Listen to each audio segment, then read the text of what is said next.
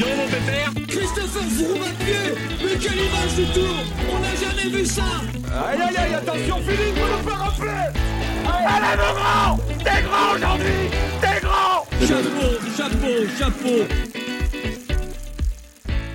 Bonjour à toutes et à tous et bienvenue dans Chasse Patate, le podcast du groupe Eto qui décrypte l'actualité cycliste. On se retrouve aujourd'hui dans ce podcast pour parler, présenter Paris-Roubaix, l'enfer du Nord, qui aura lieu ce week-end, ce dimanche pour les hommes et euh, samedi pour la course féminine, bien évidemment, nous, ne l'oublie pas non plus. On va donc regarder, analyser en détail les forces en présence qui sont les favoris, les outsiders, les chances des Français également, et aussi un petit point sur ce qui fait la spécificité de Paris-Roubaix par rapport aux autres courses pavées qu'on a l'habitude de voir. Pour parler de tout ça, de ce programme très chargé, j'accueille avec euh, grand plaisir euh, trois de nos spécialistes du groupe Eto. Johan pour commencer. Salut Johan. Salut Mathieu. On est également avec Anselme qui fait son retour. Salut Anselme. Salut Mathieu, salut tout le monde. Et on complète l'équipe par euh, Monsieur Pavé, Monsieur Paris-Roubaix du groupe Eto. Geoffrey. Salut Geoffrey. Salut Mathieu, salut à tous. Alors avant de commencer, Geoffrey, on signalera quand même que tu avais vu euh, tout juste sur, le, sur tes pronostics pour le Tour des Flandres avec Mathieu Van Der Poel et Lotte Kopecky, donc euh, félicitations déjà. La, la, prise de risque paye. Hein. J'ai quand même célébré jusqu'au bout. Entre le passage des hommes et des femmes à Couarmont, on s'est pris une, deux averses de grêle euh, sur la tronche. Il n'y avait plus que les courageux qui étaient restés jusqu'au bout. Et les Belges torchés à la bière. Mais ça, c'est... Ils avaient une hausse de température interne qui compensait un peu la grêle. Il fallait bien ça pour un, pour, un tour des Flandres. Et bien voilà, avec tout ça, vous connaissez tout le programme de ce chasse-patate. Attention au départ, chasse-patate, c'est parti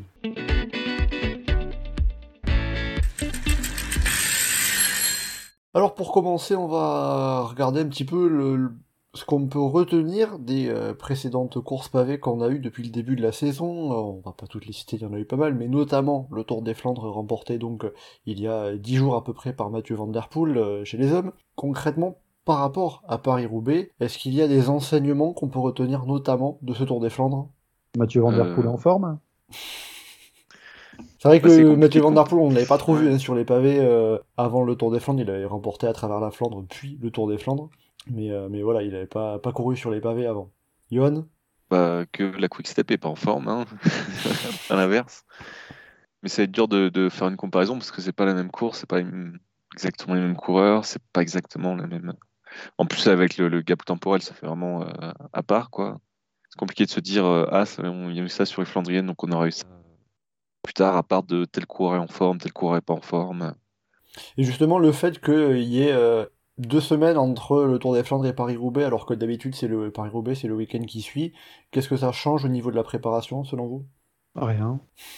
Bon, bah, merci bah, de dire que ma question est nulle, hein, si, mais... quand même. Enfin... Ça, un peu, ça peut faire évoluer un peu le, le pic de forme qui peut être ciblé pour certains, mais franchement, ça change pas grand-chose. C'est pas comme si euh, on avait trois ou quatre semaines entre les deux. Les Flandriens, ils sont toujours euh, très bons, ils sont encore bons une semaine après. On a par, par le passé plusieurs fois eu des coureurs plutôt typés flandriens qui, sur la lancée de la forme, euh, étaient encore performants à, à la Flèche Brabançonne puis à l'Amstel Gold Race. Même à Liège, hein, Greg Van Avermaet qui tape des top 10, euh, si je me note. Hein. Pour moi, ça n'a pas changé grand-chose. Anselme?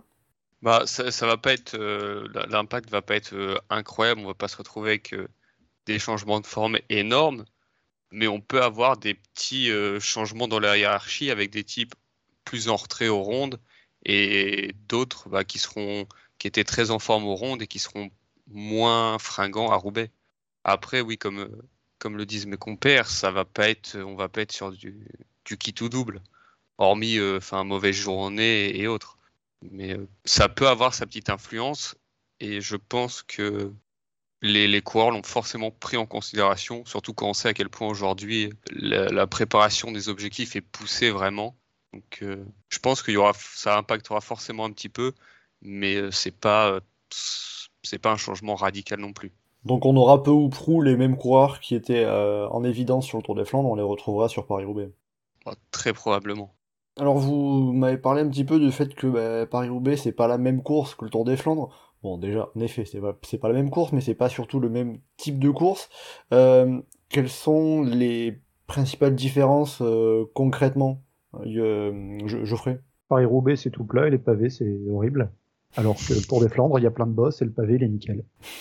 Mais ce qui reste le gros point entre les deux, paradoxalement, c'est pas les pavés, c'est la guerre au placement permanente, parce que ça fait que tourner dans tous les sens dans divers villages où on se retrouve à être à un moment sur une route très large, puis d'un seul coup une route où euh, où il y a même pas la place pour mettre deux coureurs de rang, et il y a et il y a cette bataille permanente du placement qui fait beaucoup plus d'usure, ce qu'on ne retrouve pas sur les autres épreuves, et c'est ça qui, qui change la donne. Et la nervosité aussi induite de ces changements de route en permanence qui font que, bah, à 150 bornes de l'arrivée, il faut déjà être derrière l'écran parce que sinon on risque de louper des trucs. Bah, au Alors départ, que- hein, euh, Ouais, non, mais attends, euh, je veux dire ça.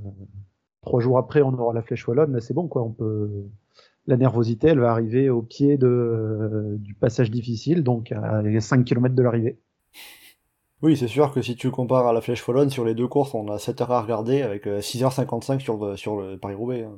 Sur Mais les deux courses, tu as une intensité qui est folle et qui est euh, incomparable avec n'importe quel autre événement.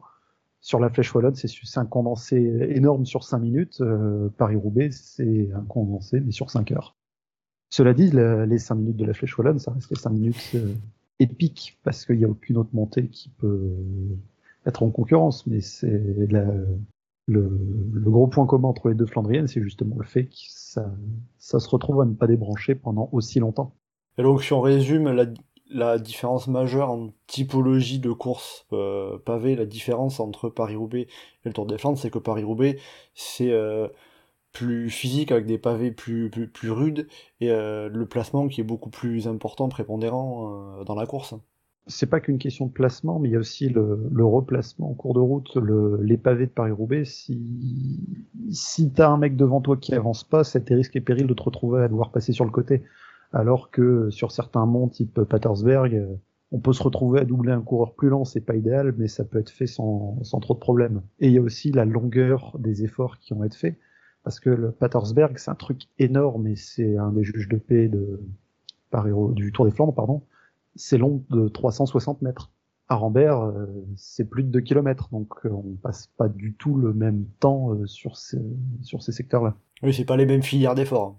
Bah, il y a, il y a ça aussi.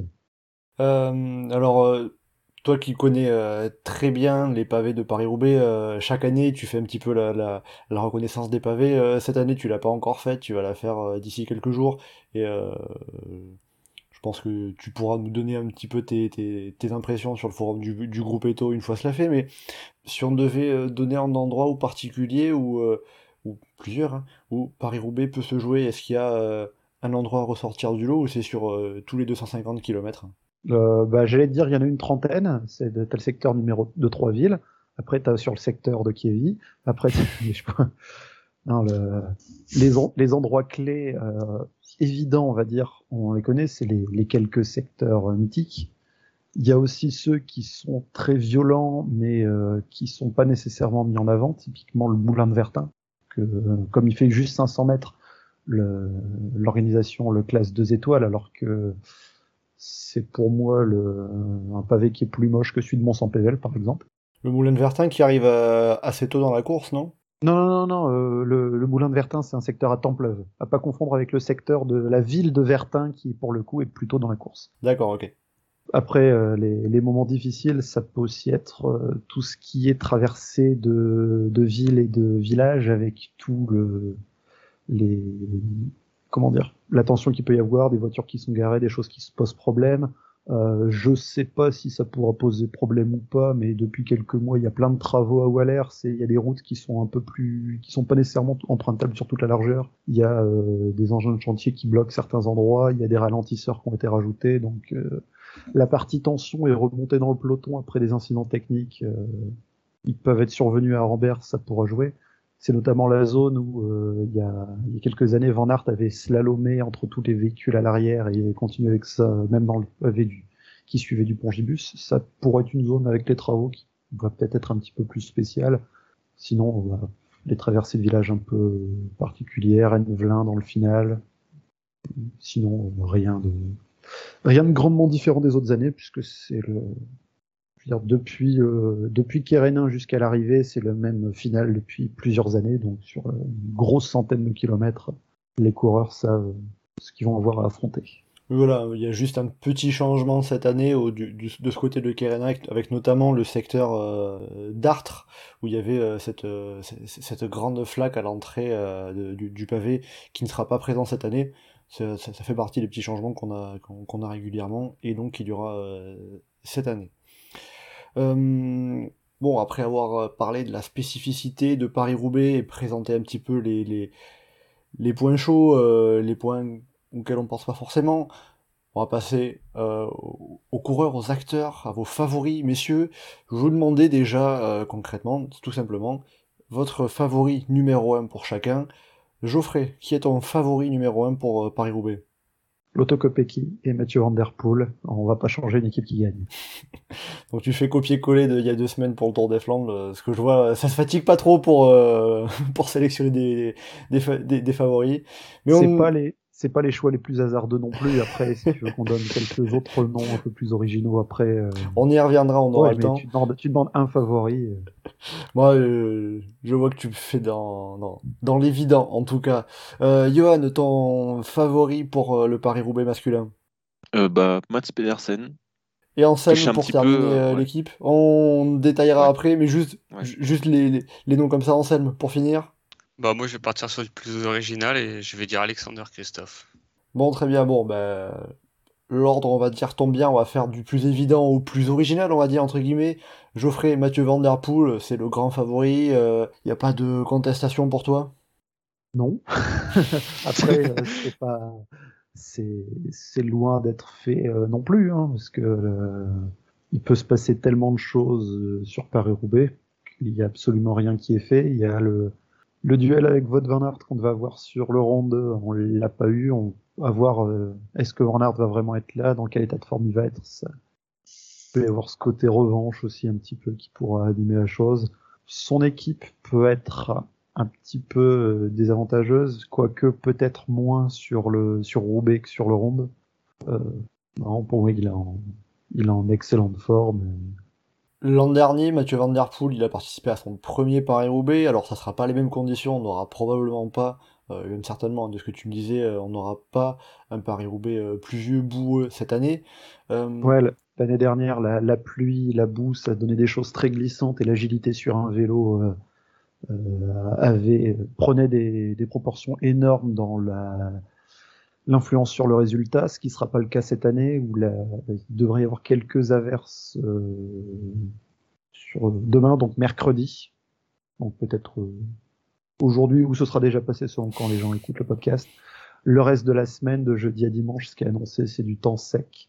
Donc euh, il y a de la poussière qui a pu s'accumuler sur les pavés ces derniers jours parce qu'il a fait très sec. Ça va être tassé un peu au sol demain à voir comment ça va être dans les prochains jours avec le vent, mais euh, ça devrait être, si, si ça, vu le temps qui est annoncé dans le reste de la semaine, un Paris-Roubaix très poussiéreux, et donc le, sur le pavé, euh, faudra être sur le haut du pavé, bourriner et appuyer très fort, et bon, bourrinage, Mathieu Van Der Poel sait faire aussi. et Maintenant, euh... euh... la capacité de bourrinage, on la retrouve aussi chez les deux euh, autres favoris qui ont été listés par, par Johan et Anselme. Mathieu Van Der Poel, l'an dernier, il a pris la troisième place de Paris-Roubaix. Euh, Est-ce que euh, cette troisième place peut, lui servir en particulier ou c'est simplement le fait d'avoir fait un Paris-Roubaix qui va lui donner quelque chose en plus pour, cette deuxième participation cette année? Bah, même s'il a déjà 27 ans, de par son parcours, il avait encore relativement peu d'expérience dans certains domaines. Euh, de fait, les défaites, c'est aussi ce qui fait grandir un coureur. Est-ce que s'il avait euh, dominé Casper Asgren au sprint euh, dans le Tour des Flandres l'année dernière, il aurait géré le final face à Tadej Pogacar euh, de cette manière-là cette année? Je pense pas. Donc la défaite dans le rond de l'année dernière lui a été utile pour gagner le rond de cette année. Peut-être que ça pourra jouer aussi euh, à Roubaix là. De toute façon, d'une course comme Paris-Roubaix, toute expérience prise euh, est bonne à prendre. Mais euh, effectivement, le, le, contraste avec l'année dernière, enfin, les deux courses pourront pas vraiment être comparés parce que la pluie, l'humidité qu'il y avait, euh, ça, changera complètement la manière d'aborder le placement en cours de course, tant sur la salle la manière d'être sur le pavé, de se positionner sur le pavé, ça sera vraiment différent. Johan Anselm, euh, vous m'avez pas cité Mathieu Van Der Poel déjà, euh, en partie parce qu'il a déjà été pris euh, par, par Geoffrey qui, qui, qui est passé avant vous, mais qu'est-ce que vous en pensez de Mathieu Van Der Poel pour ce Paris-Roubaix? C'est le, grandissime favori qui va avoir la grosse pancarte ou pas? Oui. Euh, Oui, il va avoir tout le monde au cul hein, euh, dès qu'il va bouger une oreille, euh, clairement. Bah, sur le plan physique, individuel, clairement, c'est le coureur qui ressort très nettement du lot. Il n'y a pas trop d'autres coureurs qui, qui se dégagent comme grand favori euh, à la victoire finale. Donc, c'est forcément le coureur qui ressort, c'est celui qui est, qui est le plus évident. Après, c'est Paris-Roubaix, c'est pas une course évidente, donc euh, c'est pas comme s'il pouvait vraiment gérer de manière facile euh, pour aller s'imposer. Donc euh, c'est sûr qu'on peut imaginer plein de scénarios, plein de coureurs, plein de, plein de manières différentes de, de perdre pour Mathieu Van Der Poel. Notamment son équipe qui est quand même vraiment pas du tout au même niveau quoi, derrière. À quel point ça peut jouer justement le, le- son équipe qui est moins forte qu'on a pu le voir par le passé? Bah, 80 km de l'arrivée, il est tout seul, ça attaque, il y va pas parce qu'il va pas aller rouler sur tout le monde. Il y a un groupe qui part, le groupe il prend une minute pour ses pieds, enfin après, euh, donc euh, Donc justement, un peu ce qui peut porter préjudice à Mathieu Van Der Poel, c'est qu'il n'y a pas d'autres grands favoris à côté de lui. Bah, typiquement, s'il y a, bah, tu peux toujours imaginer ait, euh, je sais pas, une quick step qui soit un peu ressuscité assez fort, tout ça. euh, s'il y a un, qui- une quick, un quick step, un FDJ, euh, un Bahreïn, je sais pas, enfin, après, qui va rouler derrière, quoi. Donc, Anselme, sur Mathieu Van Der Poel, Bah, je suis assez d'accord, surtout sur le fait que il a, c'est le grand favori, ça y a pas de doute. Après, même si sur l'Amstel, il était un peu moins fringant que sur le Tour des Flandres. Donc, est-ce que justement, on est sur un, sur un, un truc où bah, l'Amstel, bon, on se doute qu'il voulait la gagner, mais peut-être un peu moins en forme, un peu moins, un peu moins vraiment, on va dire, pas motivé, mais 100% dedans et en se préservant un peu pour Roubaix ou pas. Donc, mais euh, Enfin, globalement, je vois pas. J'ai envie de dire, c'est un peu le seul nom qui revient dans toutes les bouches quand on parle d'un grand, grand favori. Enfin, il va y avoir forcément derrière d'autres noms qui vont être listés, mais selon les, les personnes, ça va changer. Et euh, on va dire que Van Der Poel, c'est la constante. Et à- notamment après l'année dernière, il va avoir une revanche à prendre sur, euh, sur euh, notamment au Vélodrome. Johan, on parlait un petit peu des conditions météo avec Geoffrey. Par rapport à ce qu'on connaît de lui avec le cyclocross notamment, un Paris-Roubaix sec, poussiéreux, ça peut lui convenir un peu moins bien qu'un Paris-Roubaix euh, humide, boueux qu'on a eu l'an dernier ou pas? Pour lui, pas spécialement, plus pour ses adversaires, ça peut, euh, c'est plus facile pour les adversaires, je pense, surtout. Disons que dans une configuration où il n'a pas forcément une grosse équipe, où il y avoir une grosse pancarte, un Paris-Roubaix euh, pluvieux, sélectif aussi, c'est peut-être plus facile à gérer, euh, parce que ça se fait un peu plus à la pédale, euh, un, peu moins tactique, plus euh, à la survie. Là, c'est sûr que une configuration sèche, très bourrin, ça va pas le gêner du tout sur les secteurs, mais après, euh, enfin, c'est plus compliqué aussi de, de gérer la course. Alors à présent, je vais te laisser parler de ton favori pour, euh, pour ce Paris-Roubaix. Tu nous as parlé de euh, Mats Pedersen qui a pris la huitième place du Tour des Flandres euh, il y a une dizaine de jours et qui a euh, la semaine dernière remporté deux étapes sur le circuit de la Sarthe. C'est vrai qu'en général on voit pas les favoris de Paris-Roubaix qui font le circuit de, la Sarthe, mais cette année c'était l'occasion. Pourquoi Mats Pedersen selon toi peut gagner Paris-Roubaix? Et bah, précisément parce qu'il a fait le circuit de la Sarthe et que je pense que c'était une bonne préparation. euh, enfin, il y a eu le problème des chutes, mais euh, c'était une bonne préparation justement de se dire, euh, de sortir un petit peu de, du cadre, de se faire de, la caisse, un petit peu, refaire un petit peu de caisse juste avant la course. En plus, une course vraiment plutôt plat, un peu bourrin, un peu gazier, qui va bien dans le contexte. Euh, donc euh, lui, comme Philippe Ogana aussi, qui est sur le circuit de la Sarthe, pour moi, c'était plutôt la bonne préparation à faire. L'Amstel, c'est plus tu vas si tu veux jouer la victoire, mais c'est pas, enfin, c'est pas tellement le, bon chemin. Euh, coupé non plus, je trouve que ça fait un peu long, enfin deux semaines euh, dans le compte. Enfin, vaut mieux être dans la dynamique de course. Il est très en forme cette année. Il a un peu raté ses Flandriennes, plus ou moins. Enfin, il n'a pas été aussi haut qu'il aurait pu être. Je pense qu'il est motivé, je pense qu'il a envie. Et, je- Il a gagné chez les juniors. Pour l'instant, il n'a jamais rien fait chez les élites, mais, euh, mais voilà, à voir du coup. Et justement, par rapport à ses précédentes participations à Paris-Roubaix chez les élites, il a participé quatre fois, son meilleur résultat c'est une 51e place en 2019. Là, cette année, euh, il a le meilleur niveau qu'il a eu par le passé, selon toi? La meilleure possibilité? Oui, oui, enfin, clairement, il est très très fort. Déjà, s'il arrive au sprint, euh, à peu près capable de battre n'importe qui, donc euh, faut le lâcher avant. Il a un peu plus une équipe, donc il peut un peu plus jouer sur, euh, différentes cartes. Mine de rien, on va, c'est pas le corps qu'on va suivre le plus, enfin, qu'on va se méfier le plus. Très puissant, il est très fort. euh, moi, je pense que ça va être, peut être pas mal. Après, peut-être que ça va devenir un Christophe et qui passera jamais euh, sur Paris-Roubaix et qui sera toujours plus typé pour les autres Flandriennes, mais, mais voilà. On note la petite pique à Alexander Christophe, on y reviendra plus tard, mais c'est vrai que par rapport à l'équipe Trek Segafredo, c'est une équipe qui peut peser par sa par euh, ses divers coureurs qui ont ils sont plusieurs à avoir une carte à jouer. Oui, bah oui, c'est comme une équipe qui reste une belle équipe, qui a des choses à défendre. Even avec Tuns, euh, avec plusieurs coureurs, donc euh, il y a de quoi faire quand même. Geoffrey, qu'est-ce que tu penses des chances de Mats Pedersen sur ce Paris-Roubaix?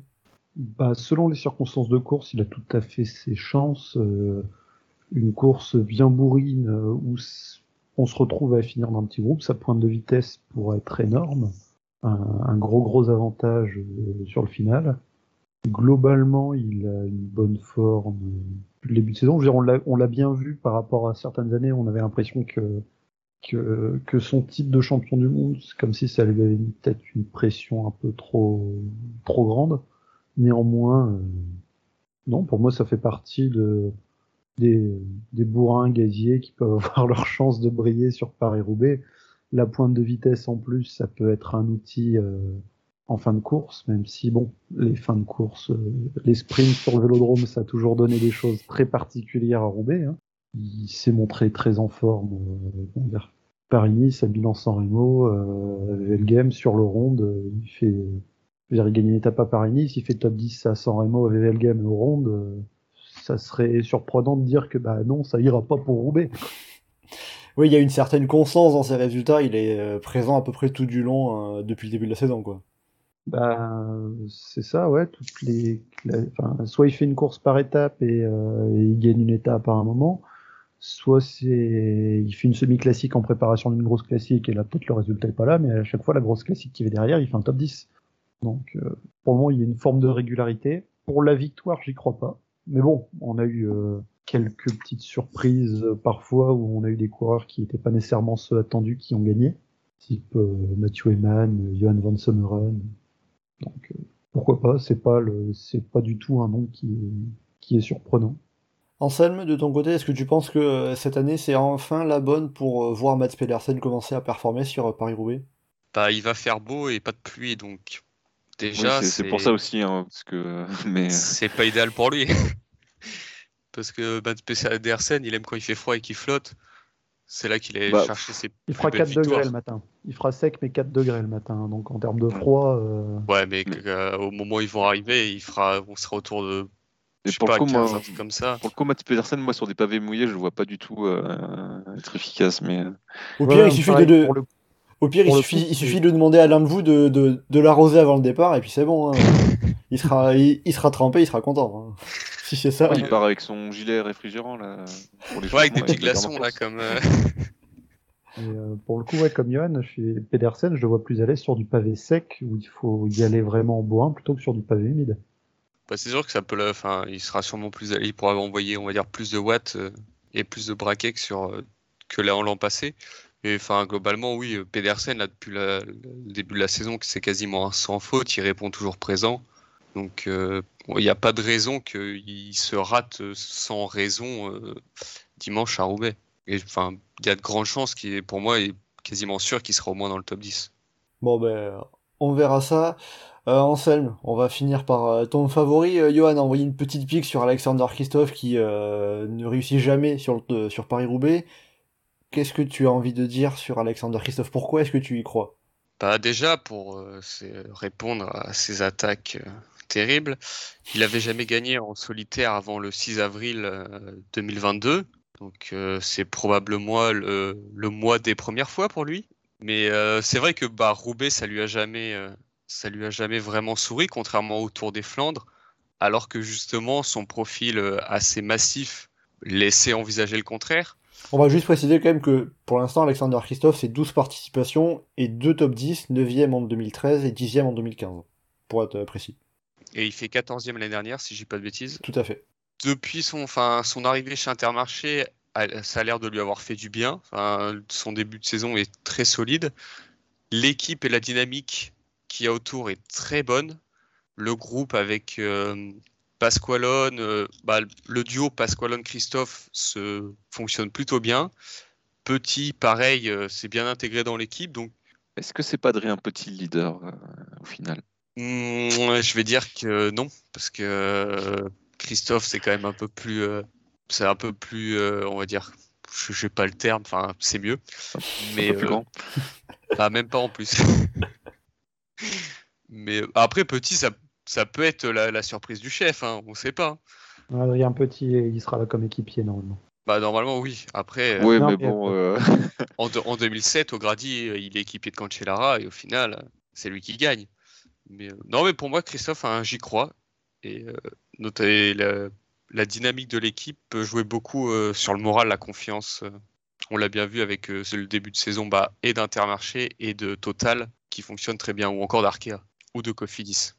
Geoffrey, est-ce que, le Christophe nouveau que nous présente Anselme, est-ce que ça peut être ce Christophe nouveau qui peut trouver la, trouver la clé pour Paris-Roubaix? Tu veux dire le Christophe Nouveau, c'est-à-dire celui qui attaque parfois dans les classiques flandriennes Euh, Alors, euh, j'ai pas en tête effectivement d'autres victoires en solitaire, mais quand ils gagnent le Ronde en 2015, euh, il me semble pas que c'était un sprint massif. quoi. Ils étaient à deux et ils étaient partis depuis un moment, donc. Mais euh, c'est pas en solitaire donc. Excuse-moi, mais Ça joue sur les mots. ça veut dire tout seul. Le tour du monde en solitaire, ils sont un seul sur un bateau.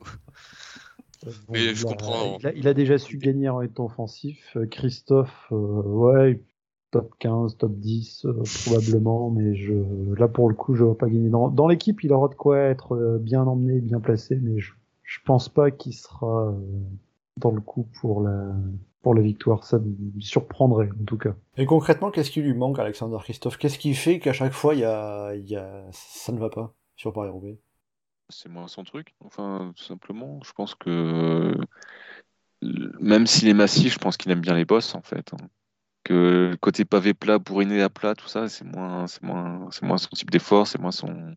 Bah, ça, peut être truc. ça, le, le- les, dans les, toutes les classiques ou semi-classiques qu'il a gagné, ça mettait en avant des courses qui étaient difficiles, mais en gérant une pointe de vitesse derrière.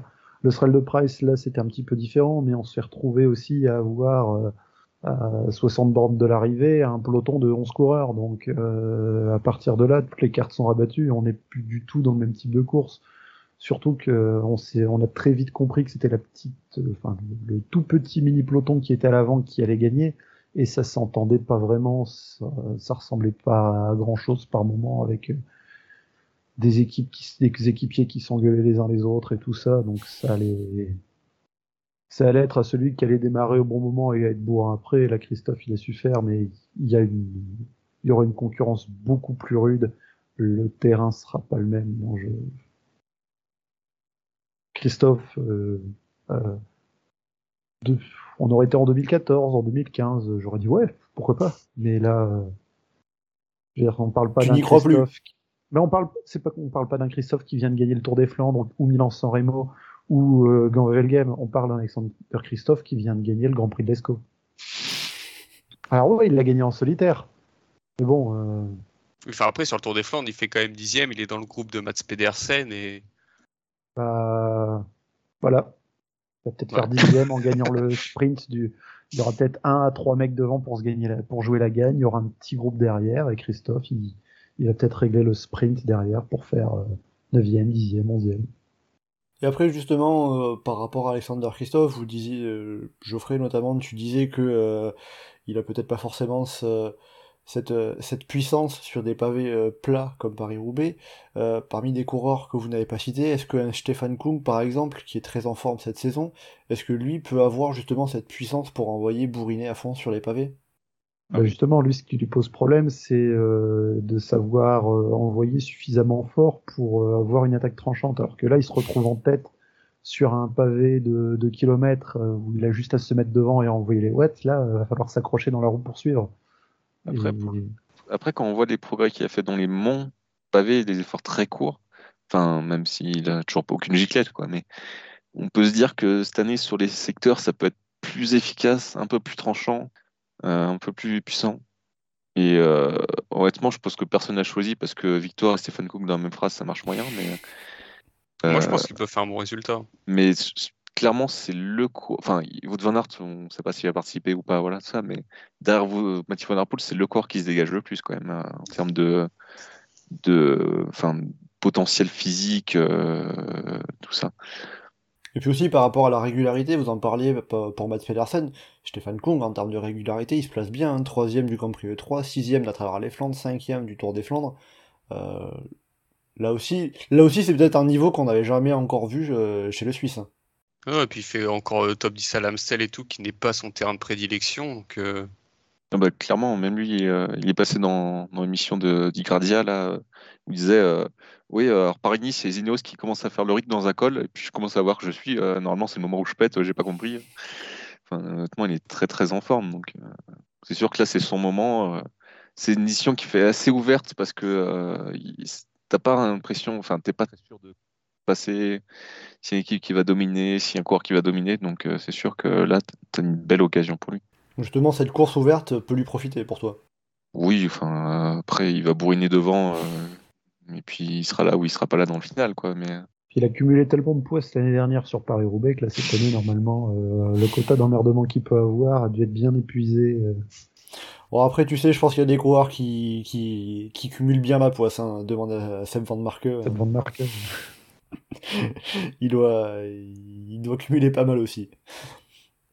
Est-ce que je pourrais revenir sur Alexander Christophe juste un moment? Mais vas-y. Je regardais rapidement sur son palmarès. En 2009, il a gagné avec 17 secondes d'avance sur le peloton, une, étape du Grand Prix Ringerike en Norvège. Donc il a déjà gagné en solitaire. il n'était pas encore pro à l'époque, je pense, parce que c'est en 2010 qu'il passe chez BMC. Euh. Oui, mais il était dans l'équipe euh, Joker Bianchi, qui était la suite de la Max Bo Bianchi, qui avait vu passer pro aussi euh, Edvald Boasson quelques années avant. C'est une des principales équipes continentales norvégiennes de l'époque. Mais continental, qui ne veut pas dire forcément professionnel. C'est de la triche. Donc t'es vraiment, donc es vraiment parti chercher loin juste pour embêter en salle main. Surtout que moi je reprends ses propos. Hein. C'est lui qui après sa victoire l'autre jour a dit qu'il avait jamais gagné en, solitaire. Donc. Euh, donc bon, ben, Geoffrey et ses stats euh, se, souviennent mieux de la carrière d'Alexander Christophe que, que Christophe lui-même. C'est ce qu'on pourra en conclure. Un point quand même sur une, sur une équipe, on en avait parlé il y a deux semaines, la Quick Step, euh, on ne les a pas vus sur le Tour des Flandres. J'avais regardé, c'est le pire résultat sur le Tour des Flandres cette année de la part de la Quick Step. Euh, ils étaient ben, très loin. Casper Asgren, meilleur coureur, premier coureur de l'équipe Quick Step, 23e pour l'équipe de Patrick Lefever. Mais Casper Asgren, 6e sur l'Amstel Gold Race dimanche dernier. Est-ce qu'on peut y avoir un petit, rebond euh, avec ce qu'on a vu sur Amstel notamment? Bah, Sur le Tour des Flandres, il n'était pas mal. Hein. C'est qu'il a crevé derrière, je sais plus, il a cassé. Euh, enfin, je sais plus ce qu'il a eu sur le du Copenberg, qui le met euh, troisième, quatrième échelon, et du coup là c'est fini. Mais en soi, il n'était pas si mal que ça. Ah, dans, dans Quarmont, c'est même le seul qui suit la remontée de Pogachar. Dans le deuxième passage de Quarmont, dans celui où Pogachar accélère. Donc, donc faut pas être négatif. C'est ça que vous dites. Bah, ah, si.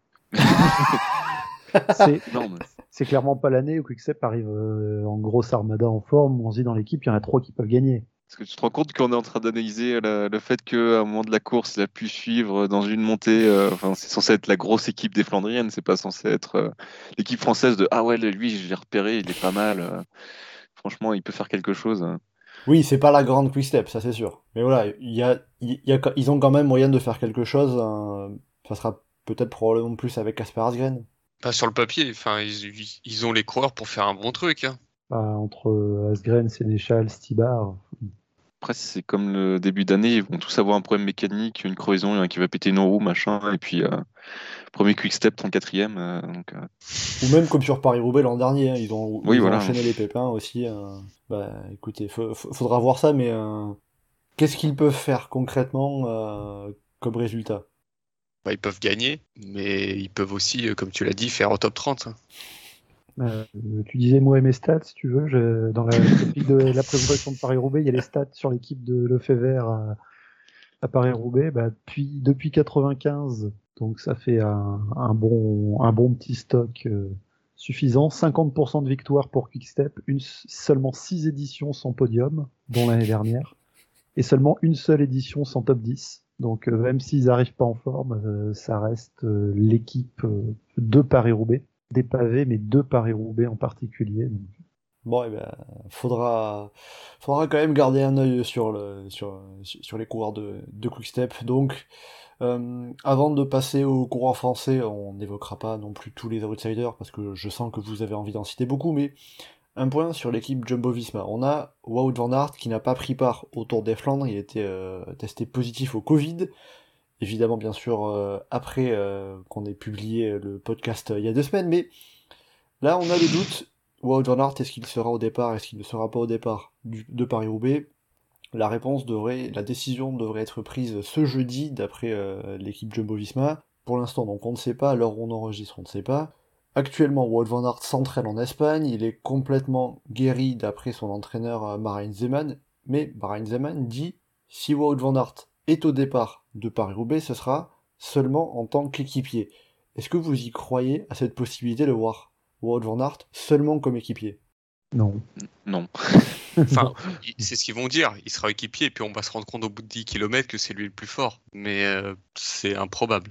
C'est-à-dire que le fait de ne pas l'avoir couru depuis euh, plus de deux semaines, ça sera pas un problème? Tu te souviens ce qu'on disait sur Mathieu Van Der Poel euh, il y a 15 jours, Mathieu ou Ouais, pas?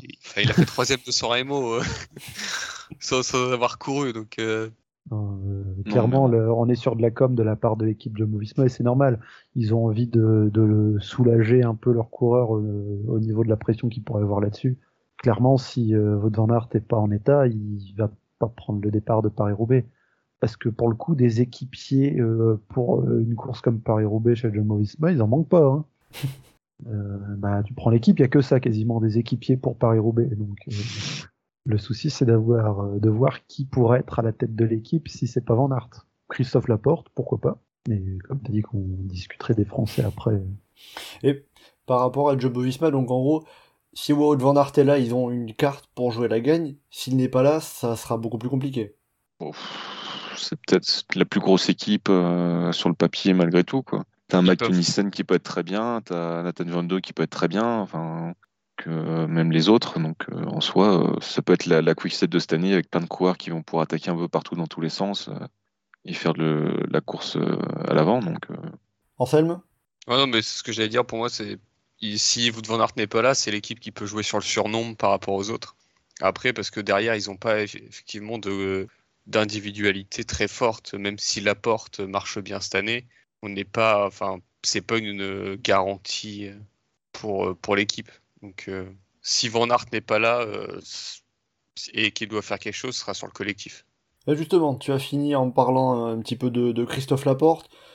J'ai une question pour vous. Est-ce que un Français peut remporter Paris-Roubaix On a des garçons comme Christophe Laporte, comme Florian Sénéchal, comme euh, Anthony Turgis. On ne sait pas s'il y aura euh, Valentin Madouas ou Arnaud Desmar du côté de la groupe FDJ, mais est-ce qu'on a un coureur français qui peut gagner cette année Paris-Roubaix bah, quasiment tous les ans, quoi, on a un coureur français qui est, qui est dans le jeu. Historiquement, c'est quand même la, la course qui a toujours très bien convenu aux coureurs français, y compris en passant complètement à côté sur toutes les Flandriennes, sur toutes les classiques de- du printemps, tout ça. Et pourtant, Euh, on attend toujours depuis 97. hein. Bah, c'est comme les courses par étapes. Hein. euh, Ouais, mais courses par étapes exemple, pour tour, euh, on a plein de super coureurs, mais ça veut pas le faire. C'est un peu pareil. hein. Maintenant, ton exemple de 97, il est très frappant parce que cette année-là, côté français, on attendait Moncassin, on a eu Guédon. Alors, c'était pas pour la victoire, mais Sébastien Turgot qui finit sur le podium, euh, c'était pas la position des cotes. Donc, euh, si tu vois, côté français, un Florian Sénéchal, je, bah, je attendu beaucoup plus ces autres années, mais, mais on en a plein qui peuvent venir faire quelque chose selon les circonstances de course. Euh, Madouas qui fait podium euh, au rond 2, je- euh, j'y croyais pas plus que ça, quoi. Le- donc, euh, si on prend Ouais, tous ceux qu'il y a un petit peu partout, le, Laporte, Sénéchal, Turgis, Turgis, savoir euh, le- comment il a, comment dire, comment il va après sa chute à l'Amstel, c'est des coureurs qu'on peut retrouver dans le coup pour la gagne. Et qui peut être la meilleure chance hein. In fine, enfin, juste d'un point de vue dirais. coureur. bah, J'aurais plus dit Sénéchal d'un point de vue coureur pur, mais euh, si Van Aert n'est pas là et que Jumbo Visma décide de, que c'est tout pour la porte, euh, la meilleure chance française, ce serait la porte. La porte, non enfin, de manière générale, qui a toujours été très bien sur Roubaix, euh, qui a une explosivité, qui est puissant, qui, maîtrise, qui a une maîtrise technique, qui a une équipe du coup cette année qui a priori a du matos Ah, qui, qui, qui a bien brillé sur les Flandriennes jusque-là. hein. Ouais, j'ai- bah, je crois plus en Turgis qu'en Laporte, personnellement. Mais... Ouais, Anthony Turgis, il faudra voir dans quel état de forme il arrive. hein. Euh, Comme Geoffrey l'a dit, euh, la chute sur Amstel Gold Race, il n'avait pas fini non plus auparavant euh, le Tour des Flandres. Ça a commencé à être un petit peu compliqué pour lui, mais en effet, ça reste un coureur sûr, on va dire. Après, Johan, par rapport à Christophe Laporte, tu le vois meilleure carte française avec et sans Wout van Aert? Oui, enfin euh, oui, oui, c'est pas- c'est que Paris-Roubaix, c'est pas une course qui est si fermée que ça euh, au fait d'avoir un leader ou pas de leader. Ou, euh, Surtout que si van Aert il vient, il va quand même essayer de jouer un petit peu en mode ah je suis pas en forme. euh, Voilà donc euh, je Bah, pense même que- si vous devant Aert est là, il peut profiter du petit marquage que pourrait avoir le Belge. En partant, en anticipant et en se retrouvant dans un groupe à jouer la gagne sans euh, Van Der Poel ou autre euh, épouvantail. Eh ben, on verra ça, on suivra ça, et déjà on espère que Christophe Laporte n'aura pas de problème de frein à freiner avec son pied, comme l'an dernier, mais c'est ce qui ne l'avait pas empêché de finir euh, sixième de Paris-Roubaix l'an dernier, donc on verra euh, ce qu'il adviendra euh, de, nos Français, mais vous nous l'avez dit, donc plusieurs chances, et Paris-Roubaix qui, est donc pour vous la, grande course, la grande classique qui convient le mieux aux coureurs français historiquement. Avant de conclure, on va faire un petit pronostic quand même pour Paris-Roubaix féminin. Geoffrey, je vais te laisser commencer, même si tu nous avais déjà donné ton, ton, ton pronostic au début de ce podcast. Il y a deux semaines, tu nous avais dit Kopecky pour le Tour des Flandres. Tu nous redis donc Kopecky, tu la vois en mesure de faire le doublé? Encore plus là avec le, le temps sec et la bonne équipe qu'il y a autour. euh, le collègue, elle a gagné notamment grâce au collectif SD Works euh, au round 2 et je pense que ça va être euh, encore elle qui, pourra briller. Même si j'aurais euh, au cœur à regarder quelques autres coureurs, euh, notamment quelques françaises, mais mais ce sera pas pour la gagne. Il y a, y a quelques coureuses comme Marie Lenette où je suis très curieuse, très curieux de voir jusqu'où elle pourrait aller. Mais pour la gagne, je pense à l'autocopéki. Johan, de ton côté, qui est ta, qui est ta favorite pour le Paris-Roubaix femme, deuxième édition? Alors, ma favorite du cœur, c'est Sané Kant, qui est pas si en mauvaise forme. En plus, je suis vraiment très curieux de voir ce qu'elle peut faire sur mon Paris-Roubaix, même si pour- clairement pour elle, ça aurait été mieux que ce soit, enfin, de la flotte, euh, le temps dégueulasse, euh, tout À ce que tu veux. L'année dernière, elle aurait été bien. Ouais, c'est tellement dommage qu'elle n'ait pas fait. En plus, c'était vraiment, vraiment en forme, quoi. Mais après, moi, si, enfin, c'est un peu le problème, même problème que l'an dernier, c'est qu'on ne sait pas vraiment qui va être vraiment devant, parce qu'on n'a jamais eu de Paris-Roubaix féminin sec. Donc, euh, même si tu peux imaginer quelques coureuses, euh, je sais pas, Chantal Black, euh, Majorus, euh, Kopecky, moi, pour c'était que des courses de la même équipe. Euh, moi, il y en a une que je- dont je suis curieux de voir ce qu'elle va faire, qui est très en forme, qui a vraiment passé un cap, c'est Elise Chabet qui me semble avoir un beau profil bourrin, euh, grosse baroudeuse, grosse gazière, euh, qui peut bien marcher sur ce genre de course. Donc euh, je suis assez curieux de voir ce qu'elle va donner. Et euh, Anselme, de ton côté, euh, une favorite pour ce Paris-Roubaix Ouais, alors, je suis en train de regarder la startlist. Enfin, tu vois, j'en connais trois, moi, des, des, des cyclistes féminines. Si on prend le Tour des Flandres, une qui est bien placée, qui, eh ben, on va dire Grace Brown. En Voilà. vrai, ça va comme pronom. Parce que, et puis, elle, elle court dans une équipe française, donc pourquoi pas. hein. Allez, puis pourquoi pas faire le doublé euh, après l'Amstel par Marta Cavalli, euh, la FDJ Nouvelle-Aquitaine qui remporterait Putain, Paris-Roubaix. Qu'est-ce qui faisait du bien Qu'est-ce qu'elle faisait du bien cette victoire? Oh là là. En plus, franchement, personne qui va chercher l'attaque la plus molle de tout le peloton féminin, quoi. Oh, franchement, quel pied. On verra si, on verra si Stéphane Kung arrive à faire de même euh, dimanche prochain. Mais tu sais que je me suis dit ça quand je l'ai vu gagner, je me suis dit, oh, Stéphane Kung va faire la même. Il va aller gagner derrière. Peut-être la stratégie FDJ, hein, on sait pas. Bah tiens, euh, avant de finir, on va se garder euh, une petite minute. Tu, on parlait un petit peu de l'Amstel Gold Race, euh, la course qui avait lieu dimanche dernier. euh, Benoît Cosnefroy, deuxième, battu à la photo finish par euh, Michal Kwiatkowski. Un petit mot sur la course de Benoît Cosnefroy, euh, avant de finir. Johan? Il a lancé son sprint un peu trop tôt, mais sinon, il aurait peut-être dû assumer d'essayer de lâcher Kwiatkowski dans la dernière bosse. Mais enfin, il n'y a pas trop trop de regrets à avoir, quoi. Après, il a fait une très belle course, c'était peut-être lui le plus fort. On peut quand même imaginer qu'il reviendra dans les prochaines années pour essayer de la gagner, qu'il pourra la gagner, mais c'est sûr que c'est toujours dommage de passer à côté de ça. Anselme, euh, il y a un, un Ah, petit point travailler. sur lequel euh, Cosnefroy aurait pu faire mieux ou pas? Le lancer de vélo, c'est c'est un truc de sprinter, mais ça peut être utile à tout le monde. Et on le voit, Kwiatkowski, bah, il avait déjà gagné euh, Milan-San Remo de la même manière. Et dans les sprints réduits, parfois, on se dit qu'il y en a forcément un qui va prendre l'avantage. Et parfois, c'est au coup d'un coup jusqu'au bout. Et quand on est capable de lancer son vélo comme il faut, bah, ça peut faire la différence. Et pour moi, c'est là où c'est là où il perd la course. Pour moi, ce qu'il avait à faire, c'était de sortir au bon moment, de réduire le groupe, d'être face à très peu de personnes. Il a fait, il a fait tout ce qu'il fallait faire. Et à partir du moment où on perd de quelques millimètres, euh, lui-même l'a dit, quoi. Il n'a pas pleuré d'avoir fini deuxième là. Il aura encore euh, beaucoup d'autres occasions pour en gagner une. Et euh, pour certains coureurs qui, qui terminent deuxième et qui manquent d'en gagner une belle, on se dit ah c'est dommage, peut-être qu'il aura pas d'autres occasions. Pour le coup, Benoît Cosnefroy, euh, il aura très clairement encore beaucoup d'autres occasions pour aller gagner une très très belle course dans les années à venir. J'ai même envie de dire pourquoi pas dans les semaines à venir. Ah donc euh, on y reviendra la semaine prochaine, euh, pourquoi pas, mais peut-être une flèche wallonne ou un Liège-Bastogne-Liège. Euh, J'avais ça en tête.